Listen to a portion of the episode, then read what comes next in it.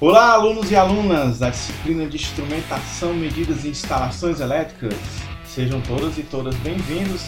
Aqui, professor Rafael Amaral. Vamos para mais um podcast, onde hoje nós temos uma novidade. Aqui é o professor Dalton quem fala.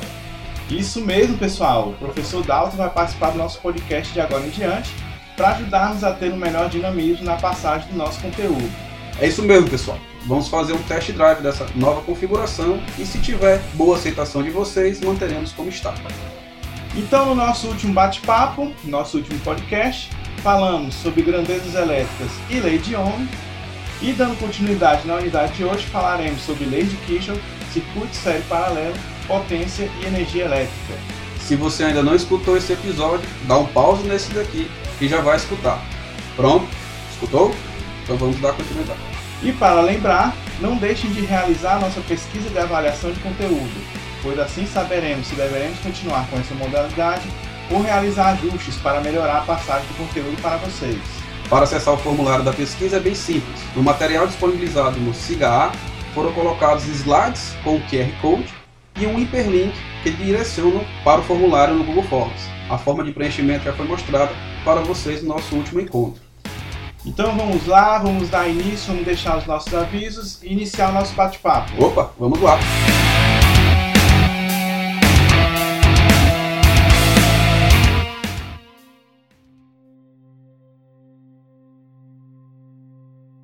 Dalton, qual o primeiro pensamento que veio na tua cabeça quando você ouviu sobre as leis de Kirchhoff?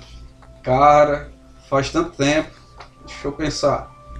Eu me lembro que eu fiquei curioso em saber o que era Kirchhoff. Daí fui pesquisar na época e, na verdade, Kirchhoff é o sobrenome do cientista que primeiramente percebeu essas condições dos circuitos elétricos. Ele começou a perceber essa característica por volta de 1845. E, pasmem, ele ainda era um estudante universitário quando propôs as famosas leis. Essas leis que o professor Dalton está se referindo são as famosas leis de Kirchhoff, leis das correntes e leis de Kirchhoff das tensões. Essas leis são baseadas no princípio da conservação de energia, no princípio de conservação da carga elétrica e no fato de que um potencial elétrico tem um valor original após qualquer percurso em uma trajetória fechada. Ou seja, pessoal, o circuito elétrico tem que ser não dissipativo. A energia que entra no circuito é consumida no próprio circuito e ele não tem perdas, é um sistema ideal. Do contrário, as leis perdem sua validade. Bem, e antes da gente continuar enunciando as leis de Kirchhoff, é necessário que a gente entenda um pouquinho o que é o circuito elétrico e quais são os tipos de circuito elétricos, para que a gente possa entender e definir então as leis de Kirchhoff. Bom, os circuitos elétricos podem ser categorizados de acordo com o modo que eles estão conectados. Assim pode ser do tipo série, paralelo, série, paralelo ou tipo complexos. No slide 6 tem um exemplo de circuito série. No 7, um exemplo de um circuito paralelo e no slide 8, um exemplo de um circuito série paralelo. Apresentamos ainda no slide 9 um exemplo de um circuito complexo que, para a sorte de vocês, a gente não vai ver nessa disciplina. Mas não se preocupem, pois vocês irão ter um ano inteirinho para se alegrarem somente com as cadeiras de circuitos elétricos nos próximos semestres. Brincadeiras à parte, pessoal, circuitos elétricos são as cadeiras mais importantes de um curso de engenharia elétrica e é lá onde vocês vão ter a maturidade necessária para entender praticamente todo o restante do curso. É verdade, Dalton. Bem, então se a gente pegar agora no slide 10, a gente vai entender um pouquinho melhor as setas indicadoras de um circuito. A gente tem um circuito aí com uma fonte de tensão e três resistências. Em cima da fonte de tensão nós temos uma setinha com a letra E, está indicando então que nós temos uma queda de tensão, uma tensão em cima da fonte a ponta da seta sempre indica para o lado positivo. Temos indicado, como é um circuito série, a corrente I, que é a mesma corrente que passa por todos os resistores, e em cada resistor tem uma queda de tensão que é em sentido contrário da corrente, conforme a setinha indicada aí, onde para cada resistor nós temos queda de tensão U1, U2 e U3. E aí sempre a ponta da setinha vai para o lado positivo, então significa que a queda de tensão é sempre do lado contrário da corrente, sendo positivo para o lado esquerdo, negativo para o lado direito. Passando para o slide 11, O circuito está lá apresentado e precisamos identificar as partes desses circuitos. Então nós temos fontes e resistências, mais uma vez, e temos aí letras que definem as partes do circuito. Então os pontos A e D é aquilo que a gente define como sendo nó, onde o nó é uma junção de três ou mais condutores, e dá para ver pela figura do slide 11 que no nó A e no nó D existe a junção de exatamente três condutores. Pessoal, agora preste atenção no seguinte. Se olharmos essa estrutura, nós podemos formar o circuito elétrico que compõe as letras A, B, C, D e A novamente. Também podemos formar outro circuito com a sequência de letras A, D, E, F e A novamente. E um outro circuito maior com as letras F, A, B, C, D, E e F novamente. Todos esses circuitos elétricos encontrados nós chamamos de malhas ou circuitos fechados. Com essas duas definições de nó e malhas, agora é possível ter as definições das leis de Kirchhoff. Na primeira lei de Kirchhoff, conhecida como a lei dos nós, ela define que a soma das intensidades das correntes elétricas que chegam em um nó é igual à soma das correntes que saem nesse nó. Podemos considerar ainda que o somatório algébrico das correntes que chegam e saem de um nó é igual a zero. Assim, no exemplo da figura no slide 12, temos quatro correntes que passam por um nó, sendo que as correntes I1 e I2 entrando no nó e as correntes I3 e I4 saindo deste mesmo nó. Logo, pela lei dos nós, temos que I1 mais I2 é igual a I3 mais I4, ou o somatório de todas as correntes no nó. I1 mais I2 menos I3 menos I4 igual a zero. Para reforçar o que o professor Amaral disse sobre a lei de Kirchhoff para as correntes, também chamada de LKC, Vamos dar uma olhada no exemplo do slide 13. Temos um circuito com ramos série e paralelo, onde nós temos três nós, A, B e C. E aí temos para o nó A que a corrente I1, que está entrando no nó, é igual à soma das correntes I2 e I3, que estão saindo do nó. No nó B, temos que a corrente I2, que agora está entrando no nó, será igual à soma das correntes I4 e I5, que estão saindo deste nó. E por fim, no nó C, eu tenho que a somatória de todas as correntes que entram no nó, ou seja, I4 mais I5 mais I3, deve ser igual à corrente que sai deste nó, que chamaremos de I6. Percebam que através das equações levantadas, nós conseguimos ver que a corrente I1 e I6 são equivalentes, pois trata-se da corrente que passa pela fonte E o que se torna bem óbvio de se perceber pelo esquema do circuito, mas nem sempre será desse jeito. Daí a importância dessas leis para o correto entendimento do circuito. Tranquilo, pessoal?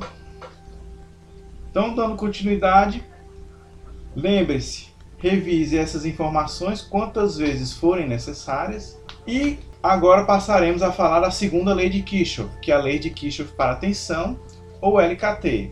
Ela também é chamada de lei de malhas e considera que a soma algébrica das tensões nos dispositivos que compõem o circuito elétrico fechado é igual a zero. Então, olhando para a figura no slide 14, se eu tenho um circuito sério com três resistências e em cima de cada resistência eu tenho uma queda de tensão, então a minha tensão da fonte fornecida, a tensão E, vai ser o somatório das quedas de tensão em cima de cada resistência, ou o somatório das tensões em cima de cada resistência menos a tensão em cima da fonte, tem que ser igual a zero. Simples assim, viram? Bom, pessoal, a partir de agora falaremos das características dos circuitos série e paralelo e série paralelo com resistências. No slide 21, temos o circuito série, onde a associação em série, os resistores estão ligados de forma que a corrente elétrica que passa por eles seja a mesma. A tensão total do circuito vai ser subdividida entre os resistores, proporcionalmente aos seus valores de resistências. Então, pessoal, se pegarmos a segunda lei de Kirchhoff que acabamos de apresentar e aplicarmos nesse circuito, vamos ter que a tensão total do circuito vai ser o somatório das quedas de tensão em cima de cada resistor. E aplicando em seguida a lei de Ohm, onde a lei diz que a tensão é igual à resistência vezes a corrente, e substituindo a tensão em cada um desses resistores por essa relação, teremos que a tensão total será dada pela resistência 1 vezes a corrente, mais a resistência 2 vezes a corrente, até a resistência N vezes a corrente. Logo, se colocarmos a corrente em evidência, teremos que a tensão total será a corrente do circuito vezes o somatório de todas as resistências, ou seja, V é igual a I vezes R1 mais R2 mais etc mais Rn. E por fim, se dividirmos a tensão total pela corrente, obtemos como resultado dessa divisão o somatório das resistências conectadas em série, e esse é o resultado chamado de resistência equivalente, RT, de um circuito série. Ou seja, pessoal, se tivéssemos uma fonte de alimentação enxergando apenas uma carga, seria essa carga a resistência equivalente. Portanto, para um circuito série, a resistência elétrica resultante será dada pelo somatório das resistências envolvidas na associação série. As características de um circuito elétrico com associação em série são resumidas no slide 23, aonde a corrente que circula na associação é a mesma para todos os resistores. A tensão total na associação é a soma das tensões parciais de cada resistor. A resistência total obtida pela associação é igual à somatória dos resultados envolvidos, e os resistores são interdependentes. Finalizando o conteúdo de associação séria, temos o exemplo 2, resolvido em sala de aula, e em seguida no slide 26 falaremos de associação paralela. Depois então aí da explicação do professor Dalto sobre o circuito série, vamos agora falar sobre a associação paralela. Iremos utilizar uma lógica semelhante à qual o professor Dalto usou, Agora nós vamos utilizar, ao invés da lei das malhas, a lei das correntes e também a lei de Ohm, ok? Então no slide nós temos uma figura que caracteriza a associação paralela, ou seja, temos alguns resistores ligados de tal forma que a tensão em cada um deles seja a mesma.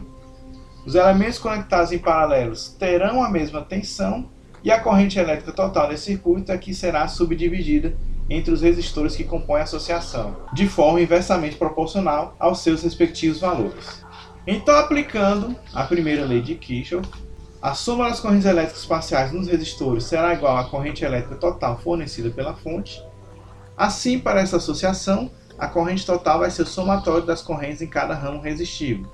Se eu também aplicar a lei de Ohm em cada ramo resistivo do circuito, obterei que a corrente em cada ramo será a tensão total do circuito dividido pela resistência desse ramo.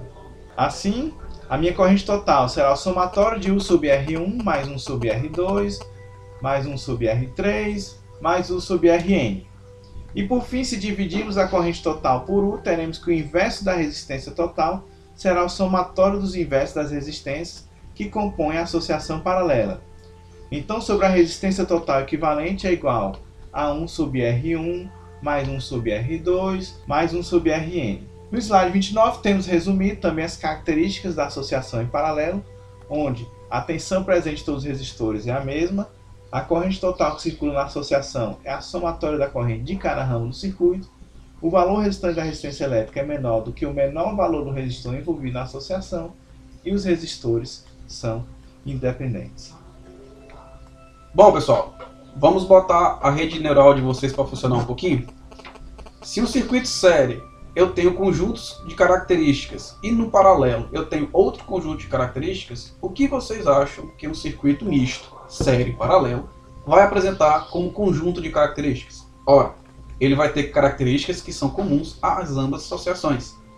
E como eu obtenho um circuito misto, basta simplesmente combinar a associação série e paralelo como por exemplo é apresentado na figura do slide 30.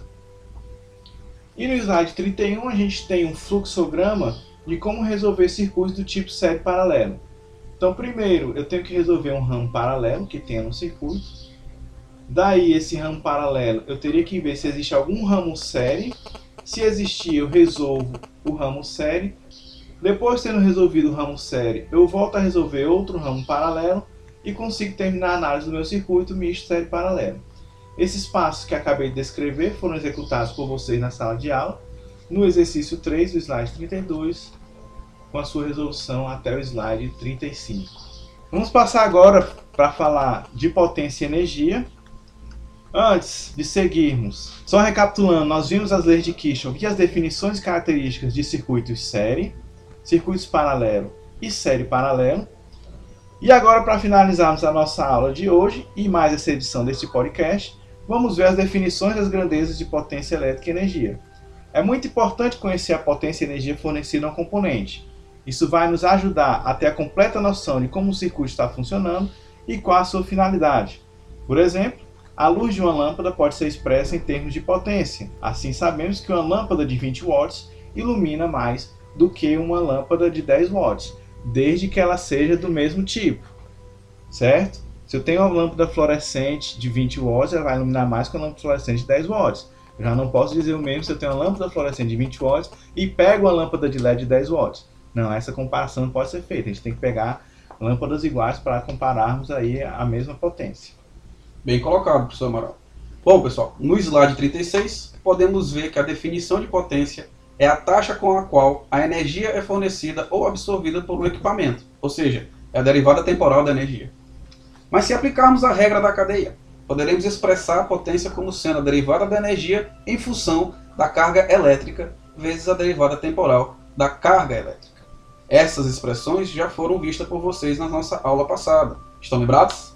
Tratam-se da tensão elétrica V e da corrente I, respectivamente. Assim, a potência elétrica pode ser dada pela multiplicação da tensão vezes a corrente. Uma expressão muito conhecida de vocês, acreditamos nós. Sendo a unidade dessa potência o watts, ou watts. Se utilizarmos essa informação de potência com a informação da lei de Ohm, poderemos encontrar a potência elétrica absorvida em um resistor de duas formas. Uma em função da sua corrente, onde temos que a potência é igual a resistência vezes a corrente ao quadrado, e a outra em função da tensão, onde a potência vai ser dada pela tensão ao quadrado dividido pela resistência. No slide 37 é apresentado ainda um ábaco com todas as possíveis relações entre as variáveis resistência, tensão elétrica, corrente elétrica e potência em um resistor. Existem outras unidades de medida de potência elétrica, o CV, cavalo-vapor, que corresponde a 736 watts, e o HP, horsepower, que corresponde a 746 watts. Por curiosidade, vocês sabem de onde vieram essas unidades? Uma vez que se usava-se o trabalho de cavalos para continuar movendo os moinhos na ausência de vento, Watts, o cientista, usou-os como referência para definir a força das máquinas a vapor na primeira revolução industrial. Verificou-se que um cavalo podia levantar 33 mil libras de água a uma altura de um pé em um minuto. O mesmo aconteceria tanto com os cavalos quanto com as máquinas utilizadas para substituir o trabalho dos mesmos. Se a gente converter essas unidades para o sistema internacional, a gente vai perceber que o cavalo conseguiria erguer 75 quilos a uma altura de um metro em um segundo. Ou seja, traduzindo os dados que eu acabei de dar para vocês. E por ser uma grandeza física, também podemos representá-la através de múltiplos e submúltiplos do Watt, como também as outras grandezas elétricas já apresentadas.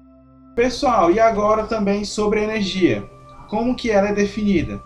Energia vai ser a potência realizada ao longo do tempo, ou seja, o trabalho lá da física clássica newtoniana onde a gente tem que a energia elétrica consumida por um aparelho é proporcional ao trabalho que este realiza. A unidade de medida da energia elétrica é a mesma do trabalho, ou seja, joule, ou watt-hora, ou quilowatt-hora. Ora, pessoal, se a energia é potência vezes tempo, logo podemos obter energia de um resistor em função de sua corrente e de sua tensão, não é? Assim, temos que energia é corrente elevada ao quadrado vezes a resistência vezes o tempo, ou que a energia é a tensão elevada ao quadrado vezes tempo dividido pela resistência.